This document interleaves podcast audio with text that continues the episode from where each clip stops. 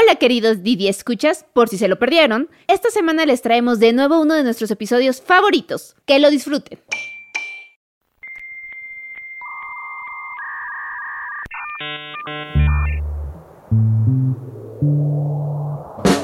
Empecé con Facebook porque pues Facebook es la alberca de pelotas de los viejitos, o sea, es este ahí estamos, ahí caemos todos, ¿no?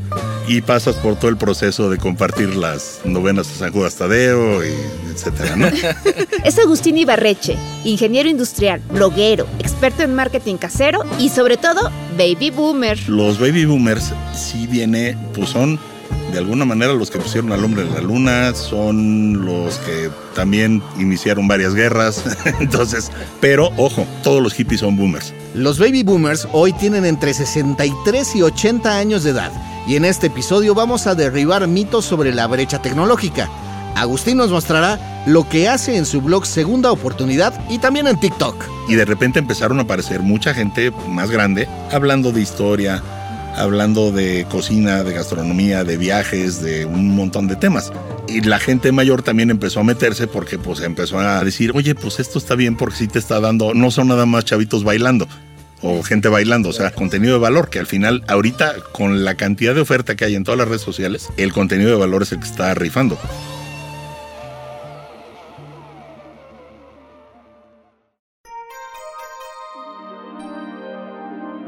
¿Qué son los baby boomers? ¿Realmente le temen a la tecnología? ¿Qué es la brecha generacional? ¿Cómo podemos todos usar la tecnología a nuestro favor? Aquí te lo vamos a contar. Yo soy Javier Bravo. Y yo, Ote del Pino, bienvenidas y bienvenidos a Camina Didi, en donde sabremos que para la tecnología no hay edad. Dale enter y recuerda que no necesitamos floppy. Los autores estadounidenses Neil Howe y William Strauss crearon en 1991 la teoría de las generaciones, según la cual cada 25 o 30 años surge una nueva. Los que nacen desde 2005 son centennials, con un smartphone en la mano desde la cuna.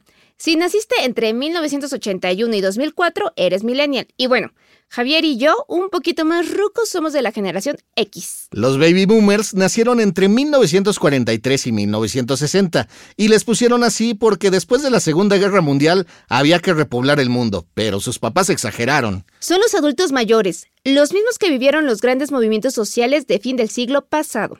En México son los estudiantes del 68 y el 71, y aunque no lo crean, son los hippies que fueron a Vándaro, pero también los que vivieron de primera mano la gran transformación tecnológica. Así es. Esta generación vio cómo por primera vez unos Juegos Olímpicos llegaban en vivo a todo el mundo vía satélite en 1968.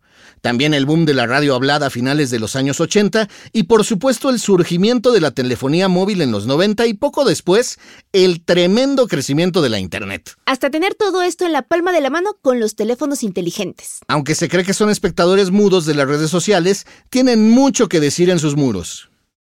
Cuéntame un poquito este blog, ¿para quién está dirigido y cómo se llama? El blog se llama Tu Segunda Oportunidad. Un poquito, yo de hecho estudié diseño industrial, no había para nada mercado cuando yo salí de la carrera y de repente un día, es más curiosamente cuando iba yo a hacer las invitaciones de boda, de mi boda, le hablé a un amigo que seguía en el giro y le dije, oye, pues a ver, ayúdame con las invitaciones. Llegué a su despacho y en el respirador, en lugar de encontrarme pues el héroe y las escuadras y todo lo que estaba ahí, me encontré una Apple Classic, la computadorcita que te aparece cuando inicias una Mac, bueno, cuando iniciabas una Mac antes.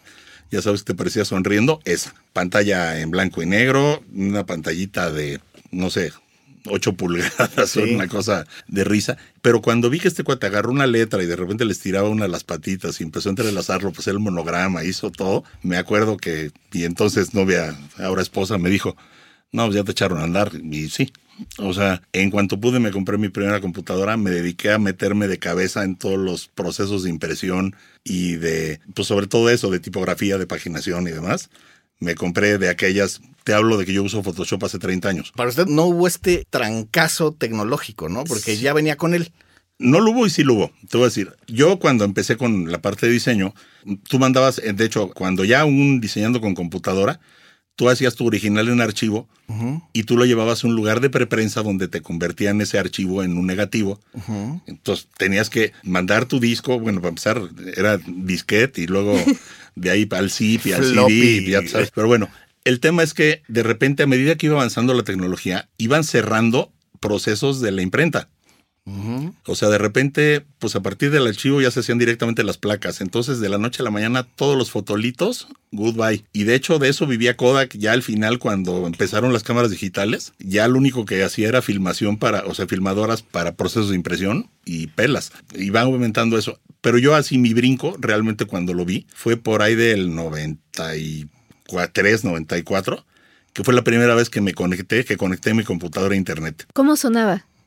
No, pues todo el show, el eso es como empezaban como a dialogar el modem con la línea.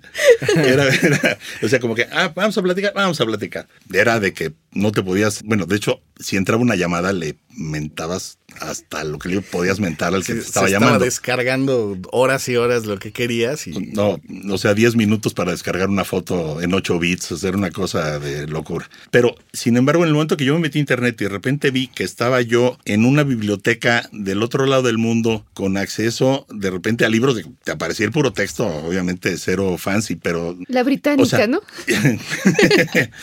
no, eh, fue, era una española. Bueno, el asunto es que yo cuando lo vi, yo dije, estoy en este momento conectado a una pantalla y esa otra pantalla está conectada conmigo.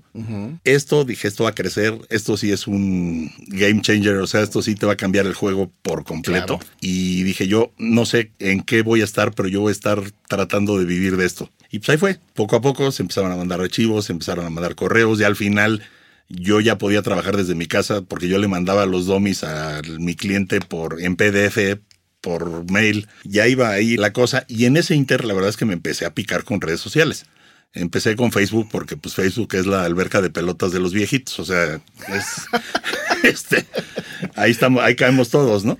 Y pasas por todo el proceso de compartir las novenas de San Judas Tadeo y etcétera, ¿no?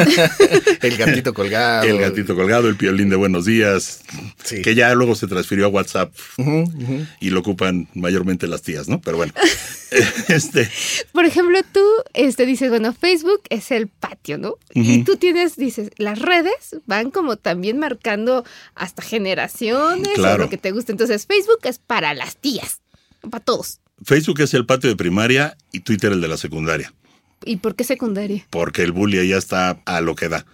O sea, tú en Twitter, si no entras a repartir cachetadas, te las van a dar a ti. Sí. Ok, el bullying a lo que da. Sí. Y cuero duro. Estuve mucho tiempo con Facebook, porque la verdad es que sí es cómodo porque es muy visual y me permitía escribir mucho. Me di cuenta que me gustaba mucho escribir y me di cuenta de que a mucha gente le gustaba leer lo que yo escribo. Entonces dije, bueno, pues está padre, vamos a empezar a generar contenidos. Y de ahí empecé a cocinar un poquito la idea del blog. Ok. Y entonces retomamos esta parte del blog. ¿A quiénes va dirigido? ¿Qué hablas en ese blog? Pues mira, va dirigido básicamente a gente, si no de mi generación, que está más o menos viviendo mi etapa de la vida. ¿Cuál es tu generación? Bueno, así, yéndonos técnicamente, técnicamente soy un baby boomer. ¿Qué es- Técnicamente. ¿Qué es un baby boomer? Para, Ahí te va. Porque, a ver, Bueno. vamos a desglosar esto. Baby boomers se supone que vienen del 50 y algo al 63. Yo nací en el 61, O sea, digamos la posguerra, ¿no? la posguerra. De hecho, lo que pasa es que además yo soy el más chico de una familia más grande. Ok. O sea, yo tengo un hermano de casi 80 años. Ok. Ok. Entonces, mis papás pertenecieron a una generación anterior que se le conocía como la generación silenciosa. Ujú. Ujú. Era la, la generación silenciosa porque todos tuvieron que hacer cosas muy radicales en su vida y ninguno de ellos tomó la decisión. Vienen de la guerra, ¿no? O sea, eran cuates que a los 13 años se vinieron con la guerra civil española, como fue el caso de mi papá. Gente que tuvo que, muchos tuvieron que emigrar, muchos tuvieron que empezar de nuevo porque perdieron todo. Entonces, y pues era toda la familia iba para allá y pues haz lo que te toca hacer y vámonos, ¿no? Los baby boomers sí viene, pues son de alguna manera los que pusieron al hombre en la luna, son los que también iniciaron varias guerras. Entonces, sí, sí, sí. o sea, este, Sí, sí, sí. Ya no eran silenciosos. pero ojo, todos los hippies son boomers, ok. absolutamente todos, empezando por Bill Clinton. Claro. Ok, ok, ok.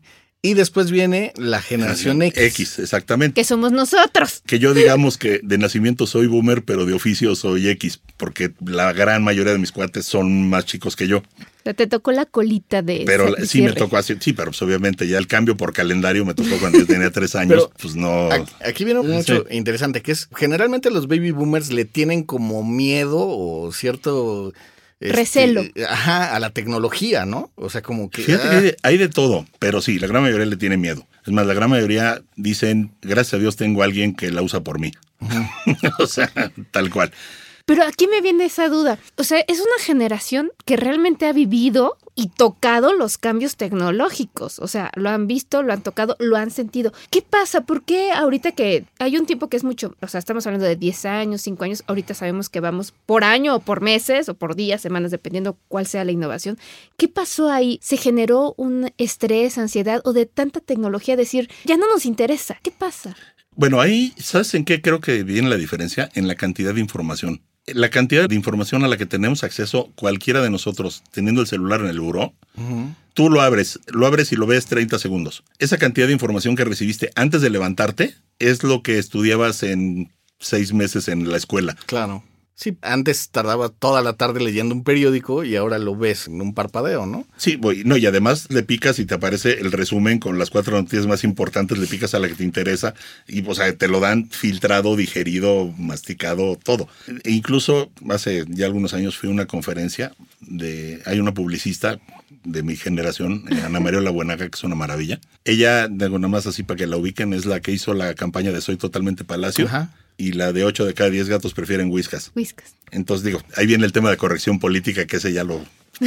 si tienen tiempo lo vemos y si no, pues habrá que verlo para otro día. Pero bueno, el tema es que lo que ella dice es que tú tienes que generar una visión de túnel por la cantidad de información que tienes. O sea, tú tienes que tener muy claro cuál es tu objetivo de información del día y lo tienes que tener al centro y como que en tu cabeza bloquear todo lo que está alrededor. Porque de verdad te saturas de información. O sea, para cuando llegas a tu oficina y te sientes en la computadora, ya tienes tal cantidad de información que no puedes ni siquiera pensar en tu trabajo. Ya estás súper estresado, ¿no? Claro. Pero entonces, aquí, ¿qué crees que estaría pasando, por ejemplo, a la mayoría de la generación? ¿Hay resistencia al uso de la tecnología? o- Miedo. O, o influye, no sé, tu ocupación o tu forma de vida? ¿Qué sería? Pues un poco la forma de ser. A mí, por ejemplo, yo sí, a mí me apasionó desde el día uno y me considero, y de hecho creo que somos una generación afortunada porque somos lo suficientemente jóvenes como para que no nos dé miedo y lo suficientemente viejos como para no perder la capacidad de asombro. Volvamos un poco en el tiempo. Cuando marcabas el chic, chic, chic, chic, chic, Sí. ¿alguna vez te imaginaste esto? No, hombre, ni de... O sea, ni en un sueño más guajiro, ni cuando veías ciencia ficción te imaginaste llegar a esto. Bueno, fíjate, ahí hay un ejemplo muy curioso. Los supersónicos. Ajá.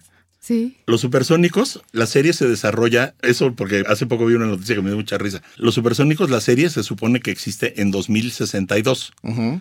y la serie se lanzó en 1962, suponiendo que era 100 años 100 en el futuro. pues. Ajá. Y en ese entonces el papá tenía 40 años. O sea, sacando cuentas, Supersónico nació el año pasado. Ajá. Ok.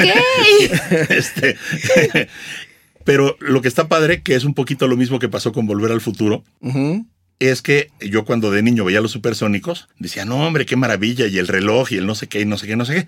Y ahorita, pues en retrospectiva, haces como un poquito el recuento de qué sí se cumplió y qué no se cumplió, ¿no? Y está muy chistoso porque, pues las bandas transportadoras sí, este... Las videollamadas. las ¿no? videollamadas, las videollamadas al reloj, este, o sea, digo, todo eso, pues ahí está. Robotina podría ser Alexa. Robotina podría ser Alexa, sí, o la rumba, ¿no? Como una Alexa puesta Sí. encima de una rumba, ¿no? Claro, claro, ahí exacto. limpiándote. Hay maneras. Sí, claro.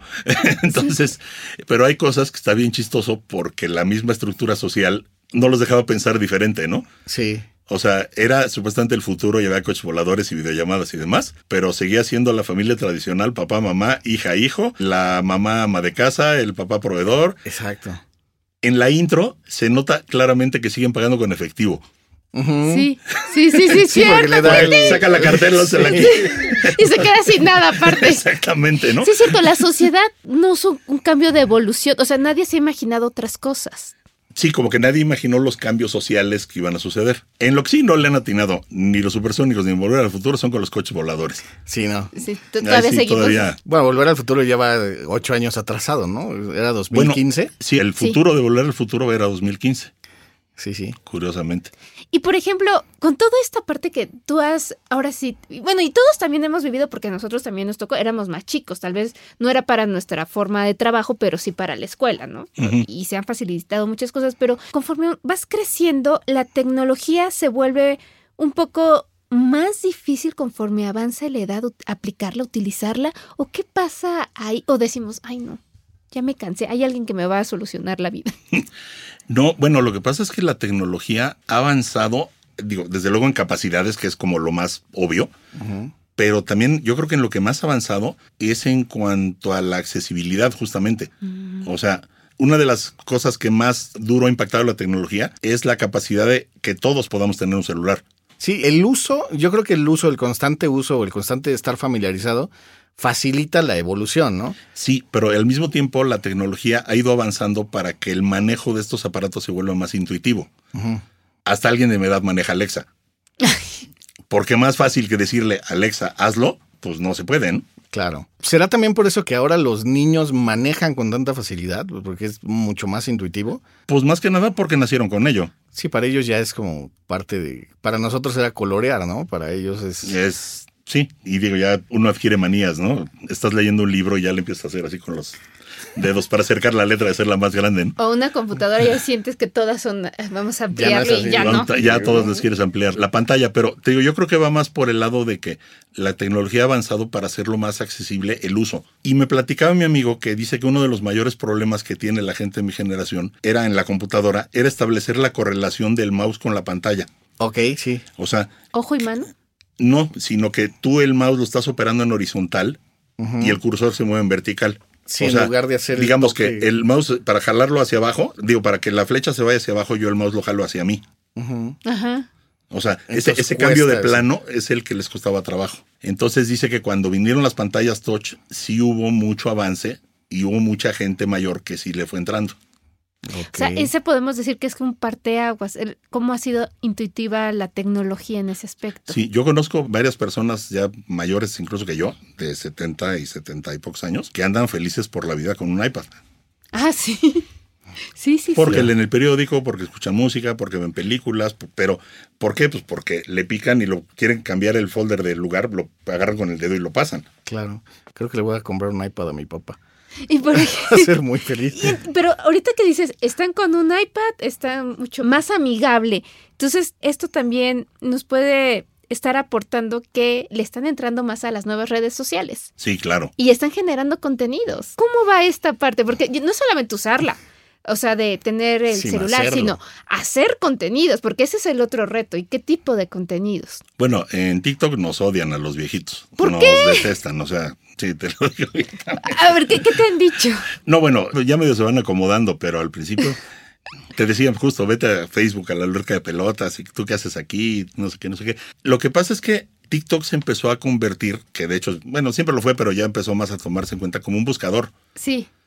O sea, incluso cada vez hay más gente que está haciendo búsquedas en TikTok que en YouTube. Sí. Búsquedas de temas, ¿eh? Temas específicos de cómo reparar una plancha.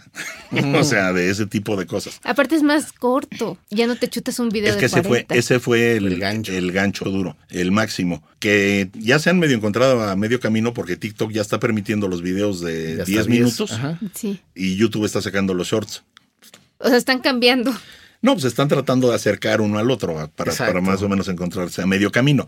Que la verdad es que si tú te quieres aventar una buena plática, un podcast, un algo así, pues igual está más padre que lo hagas en, YouTube. en YouTube. Ok, entonces dices que a los adultos mayores los quieren correr de TikTok. ¿O por qué? ¿Qué les dicen? No, lo que pasa pues, es que originalmente todo el mundo hacía bailes, hacía cosas de ese tipo. Retos, y de ¿no? repente empezaron a aparecer mucha gente más grande hablando de historia, Mm. hablando de cocina, de gastronomía, de viajes, de un montón de temas. Y la gente mayor también empezó a meterse porque pues empezó a decir, oye, pues esto está bien porque sí te está dando, no son nada más chavitos bailando o gente bailando. o Puede sea, generar cosas te, está, te están dando cosas, contenido de valor, que al final, ahorita, con la cantidad de oferta que hay en todas las redes sociales, el contenido de valor es el que está rifando. ¿cómo has hecho esta parte de clic con las otras generaciones? Sí, bueno, la verdad es que confieso que tuve ayuda, ¿no? Este, sí, sí, por mi hijo, básicamente. Bueno, pero ¿Eh? siempre necesitamos todos, ¿no? Ayuda. O, entre los jóvenes, es que ¿cómo agarro mi teléfono? No tanto eso, porque pues la verdad es que manejo paquetes de diseño desde hace 30 años. O sea, de alguna manera, editar un video en TikTok, pues digo, lo único que es, es, editar en chiquito y en un poco más incómodo, pero pues al final es un poco lo mismo, ¿no? O sea. Y bien amigable. Y bien amigable. Sí. La verdad está fácil. No, el tema más que nada es de qué tipo de contenidos, de cómo contestar, de cómo interactuar y de cómo todo eso. Que digo, eso pues se lo aprendí a Javier Mijo, que pues él está rompiéndola durísimo en TikTok ahorita. Claro, claro. Entonces, este, y obviamente, pues por el apellido, de repente, ¿tú qué eres del cuate de pelo largo que dice spoilers? De que no, pues. ¿Qué opina usted de los críticos de cine? Entonces, tener esta parte, por ejemplo, ¿ha sido amigable o no amigable? No, pues mira, todas las redes sociales siempre va a haber alguien que odia por oficio, siempre. Que va a buscar un defecto, ¿no? Y si no lo encuentra, se va a meter, o sea, se burlan de mí porque estoy pelón, o sea, ternurita, ¿no? O sea, yo mismo me afeito, le digo, pues, ¿de qué me voy a ofender? Según el último censo, el 10% de la población de México es baby boomer, es decir, casi 13 millones de personas de las 126 que vivimos aquí. 84 millones tienen acceso a Internet. El grupo que más lo utiliza va de los 25 a los 34 años, mientras que a los mayores de 55 años les ganan incluso los niños de 6 a 11 años. Y en las redes sociales los baby boomers representan apenas el 4%, aunque en TikTok en donde encontramos a Agustín Ibarreche, suman el 8% a nivel mundial. Pero como mencionan los mismos Howie Strauss, a los de esta generación se les da muy bien la enseñanza. Hay que escucharlos porque tienen conocimientos que no encontramos en ningún tutorial de YouTube. ¿Cuál es la habilidad aparentemente irrelevante más importante que has encontrado en este tiempo? Ah, qué buena pregunta. Yo creo que la facilidad para aprender. Ok. O sea, las redes sociales y la tecnología, yo siempre he dicho que es juego infinito en el que cuando te aprendes las respuestas te cambian todas las preguntas, ¿no? Entonces, pues ya, te aprendes las respuestas y ahora resulta que viene, bueno, cada que ya aprendiste cambia el sistema operativo y tienes que volver a aprender a usar todo. O cada vez que, y bueno, y con los celulares es un poco lo mismo. Y hasta en Windows es la misma historia. Tienes que ir aprendiendo. Y también tienes que ir aprendiendo cómo funcionan los mercados, por ejemplo, en lo que te decía en el momento en que en impresión se acaba el fotolito y luego pues ya se va acabando el revelado y luego ya se va acabando no sé qué. Y ahorita pues si me apuras tantito ya están acabando los libros. O sea, bueno, no están acabando, están como, digamos que se reinventaron y sí existe, por ejemplo, mi esposa lee muchísimo y ella sí disfruta mucho los dos formatos. Entonces, pero si te vas de viaje, pues sí está padre el Kindle porque llevas 18 libros en el mismo. Y menos carga. Menos carga, le vas este, marcando, le vas no sé qué, o de repente puedes estar leyendo varios al mismo tiempo, te va haciendo resúmenes. O sea, de hecho tú en Kindle, por ejemplo, vas subrayando lo que te interesa y al final te pone un resumen con todo lo que subrayaste. Para que vuelvas a comprender tu información. Para que digas, ay, ¿por qué habré rayado esto, no? Entonces, para que digas, ah, caray, nunca aprendí en la primaria a subrayar, ¿no? Exactamente. Pero digo, creo que un poco por ahí. La habilidad, la que más considero es aprender rápido porque además esa te va a ayudar a aprender a trabajar con gente de otras generaciones, aprender a hacer nuevos procesos. De repente te va a llegar una manera nueva de, pues digo esto. Adaptarse, ¿no? Platicar simplemente. De platicar. De platicar en un formato en el que nos está escuchando una cámara en el que tú no te debes de explayar demasiado hacia otro lado porque estamos realmente con una agenda que estamos viendo un tema en concreto, pero al mismo tiempo pues que no suenes acartonado, que luego como ir aprendiendo en el podcast a la hora de grabarlo yo, la verdad es que sí he aprendido muchísimo porque, pues de repente te toca un invitado que, como dice mi hijo, es como remar en cajeta, ¿no? O sea, que le haces una pregunta de media hora y el güey te contesta monosilábico y dices, hijo, ¿y ahora qué hago, no? ¿Cómo le arreglamos? ¿Cómo lo hago reír tantito? No, y, casi, casi dices, bueno, le haces la pregunta y te dice, pues es que ya lo dijiste todo tú, ¿no? Pues ya que, ¿no? Si no, no hay esa retroalimentación o una plática, ¿no? De darle. Y, por ejemplo, y esta parte que tú has manejado, porque aparte tú eres esa generación de transición también, y estás conviviendo con baby boomer, estás con generación X, estás con millennials y ahora con centennials. O sea, tienes... Y yo hijos, en teoría tengo uno y uno. Ah, bueno, imagínate. Entonces, ¿cómo es esta parte de retos? Porque al final, creo que ahorita es la primera vez que convivimos tantas generaciones. Sí, sí, sí, sí. Sí, de hecho, se dice que están cinco ahorita conviviendo y conviviendo en la misma red social. Aparte. Sí, También. sí, sí, sí, sí, sí, haciendo en vivos también. haciendo en vivos, haciendo tal. Pues volviendo a lo mismo, creo que es un poquito lo de la habilidad de aprender. Hay que aprender a escuchar las otras generaciones y hay que aprender a encontrar un lugar a mitad del camino. Que para encontrar ese lugar sí tienes que ceder mucho. Entonces, o sea, tienes que aprender a ceder y tienes que ver la manera de convencer al otro para que también ceda, ¿no? Y por ejemplo, y aquí, ¿en qué red? O sea, dices TikTok, ¿hay alguna red que digas, esta se adapta mucho o hay que entrarle a todas? Cada uno tiene lo suyo. TikTok lo que tiene es que se puede volver muy explosiva. Virales. Yo que soy así simple mortal, tengo unos números que no había yo soñado en otra red social. Pero digo, obviamente y más si me comparo, ¿no? Pero digo, yo tengo ahorita 150 mil o 155 mil, una cosa así en TikTok, que pues en la vida, o sea, es una ciudad chiquita entera, ¿no? Sí. Este, Ya se podría vivir de las es redes un sociales? estadio, es un estadio. Se puede vivir con los negocios que haces a partir de redes sociales. Ujú. A ver, ¿cómo es eso? Porque ahí todo es donde TikTok, viene ¿no? tu otra oportunidad, seguro. O sea, bueno, eso porque es una pregunta que me la hacen muchísimo. TikTok no te paga en México. No. O sea, y de hecho para empezar a monetizar en otros países tienes que tener una cantidad de seguidores y una cantidad de views y unos Brutal. números bastante, bastante fuertes, ¿no? Instagram. Bueno, TikTok no paga prácticamente nada. TikTok, al menos en el caso de mi hijo y en mi caso, ¿eh? yo traigo de repente hecho por ahí un par de negocillos de gente que me contacta usándome como medio. O sea, dice, ¿sabes qué? Que lo que tú digas lo van a ver esos 150 mil seguidores, pues te pago por subir un mensaje. Obviamente, el mensaje tiene que sonar medianamente orgánico para que pues no se vea, o sea, porque a la gente le encanta comprar, pero le choca que le vendas. Claro. Pero esa es onda ya de influencer. Que ese es, que ese es parte de este aprendizaje, ¿no? Esa es parte de ese aprendizaje. Y este, Instagram sí te llega a pagar un poco más. Bueno, Meta, Meta en general, o sea, Instagram, Facebook, Ujú. sí te llega a pagar más o menos bien. Y creo que el que mejor paga, sí creo que es por mucho este YouTube. Todo- Eso obviamente hace 20 años o 30 años cuando compramos aquella primera Mac, tampoco te lo imaginabas. No, hombre, no, para nada. No, para nada. Digo, de hecho, además, con que te pongas a ver los negocios que salieron a raíz de la pandemia, entre otros, pues digo, muchos influencers salimos incluso este, de la pandemia, porque pues estábamos, yo lo veía como tema de mercado. El 90% del mercado está ahorita viendo su celular. Claro. Tengo que aparecer en la pantalla del celular a como del lugar.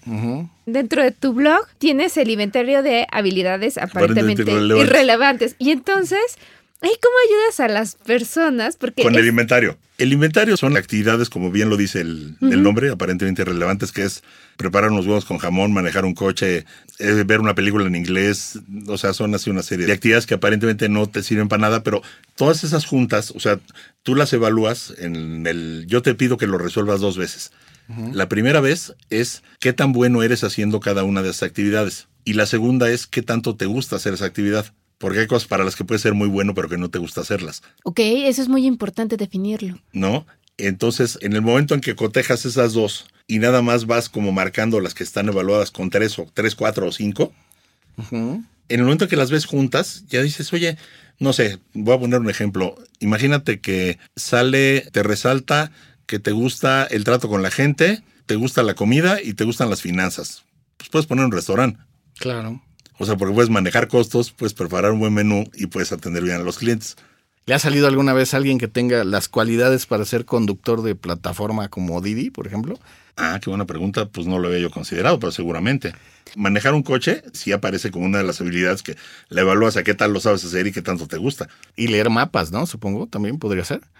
Leer mapas, sí, por supuesto. Vas manejando. Por ejemplo, ¿cómo qué podrían ellos hacer o explotar? Porque dices, bueno, Didi es mi segunda oportunidad, ¿no? Para Claro. muchas cosas. Claro, claro. Y estamos hablando de edades independientemente de 30, pero todos vamos para arriba. Y entonces hay sorpresas también. Bueno, y de hecho, mucha gente me ha tocado que te platica que ya se jubiló, que ya este, no te digamos que lo hace por hobby, pero que está buscando ese pequeño ingreso extra que, Ujú. Pues que le puede ayudar. Y bueno, esas además tienen la grandísima ventaja de que lo están haciendo con gusto, más que por gusto, con gusto. O sea, y sí son gente que le saca la plática al pasajero, pero no es el típico que te empieza a hacer plática de elevador, sino alguien que genuinamente le interesa lo que el pasajero tiene que decirle. Claro. Ahí puede venir también un tema, no nada más de técnicas de conversación, también un poquito de aprender cuestiones de empatía, de, pues oye, ¿sabes qué? Que de repente volteas a ver al cuate, le haces una pregunta, y a lo mejor te contesta un poco cortante, dices, ¿sabes qué? Este hombre pues quiere estar solo. No interfiero. No interfiero, pero a lo mejor le dices, ¿quiere alguna música en especial? No, así está bien. O sea, como un detalle de... O sea, en lugar de decir, bueno, no lo voy a pelar y me voy a desconectar y voy a seguir como si fuera yo solo, ¿no? Como que dices, bueno, entiendo tu necesidad de no querer platicar conmigo, no pasa nada. ¿Cómo puedo hacer tu viaje más placentero? Claro. Claro, unos minutos agradables o según el problema que traigas, ¿no? Sí, exacto. Y por ejemplo, en este test que, que tienes, por ejemplo, de los huevos o bueno, de Mm. lo que tú estabas comentando, ¿cómo podría, por ejemplo, también servirle directamente a los conductores que entraran a la plataforma y todo eso? ¿Cómo ellos podrían decir, esto me puede servir también? Fíjate que tengo muchas, en el blog tengo muchas lecturas que son, pues más que motivacionales, un poquito para hacerte pensar un poquito el de cómo ofrecer tus ideas, de cómo vender tus ideas. Que en realidad el objetivo del marketing casero es eso, que sepas vender tu idea. Si tu idea es que preparo tortas de cochinita pibil, pero las preparo de manera diferente, esa fue mi idea y esa es la que te quiero vender. O sea, no es nada más de que traigo una idea de que quiero hacer tal cosa, no. Es como un poquito más global. Vienen, no sé, por ejemplo, a mí se me está ocurriendo temas de lo importante no es la meta, sino disfrutar el camino, pero viene, digo, suena como frase de Paulo Coelho, este, pero este, el artículo está mucho más desglosado que eso. Te pongo ejemplos como más reales, más concretos de por qué creo que debes disfrutar el camino. ¿no? Eh, Por ejemplo, hay uno que hablo de enamórate de tus defectos y aprovechalos, ¿no? ¿Cómo es eso? Porque luego cuando vas manejando y eso dices, ay, soy muy malo. Ay, o sea, bueno, toda la depresión para abajo, ¿no? Bueno, No, no, no, pero defectos me refiero, o sea, defectos. Yo soy muy distraído, muy disperso, me cuesta mucho trabajo concentrarme, pero eso al mismo tiempo me ayuda a ver el panorama siempre de manera mucho más global. Entonces quiero aprovechar esa parte. Sí, pero no estás en un lado, sino...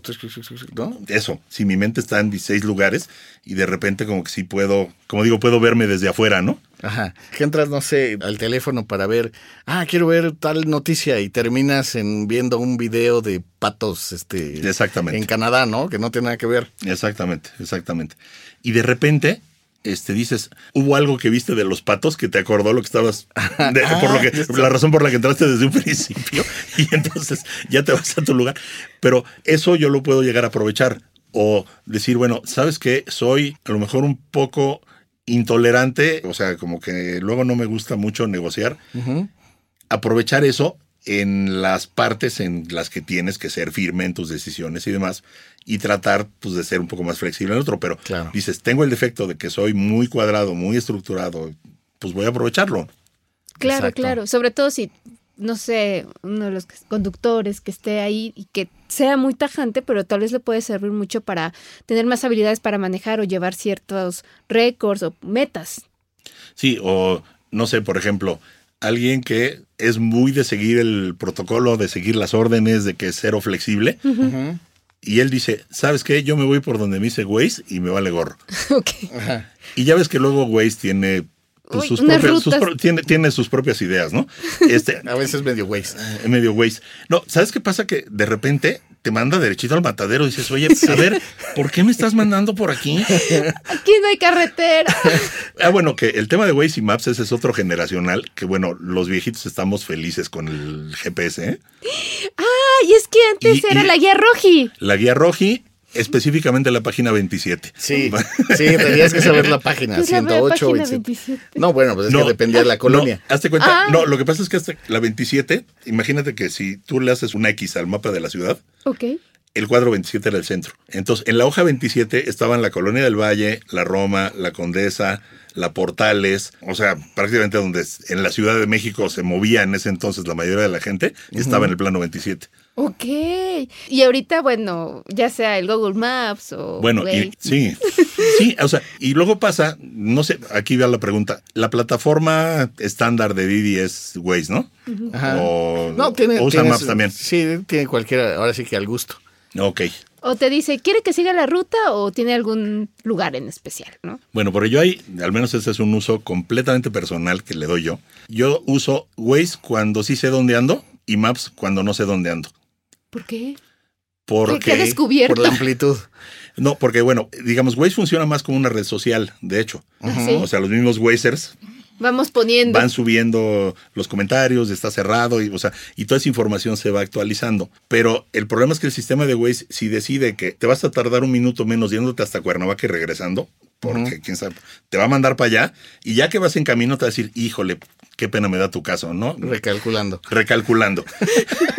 y entonces la hora de llegada parece taxímetro la ingrata, o sea, ¿ves cómo se va?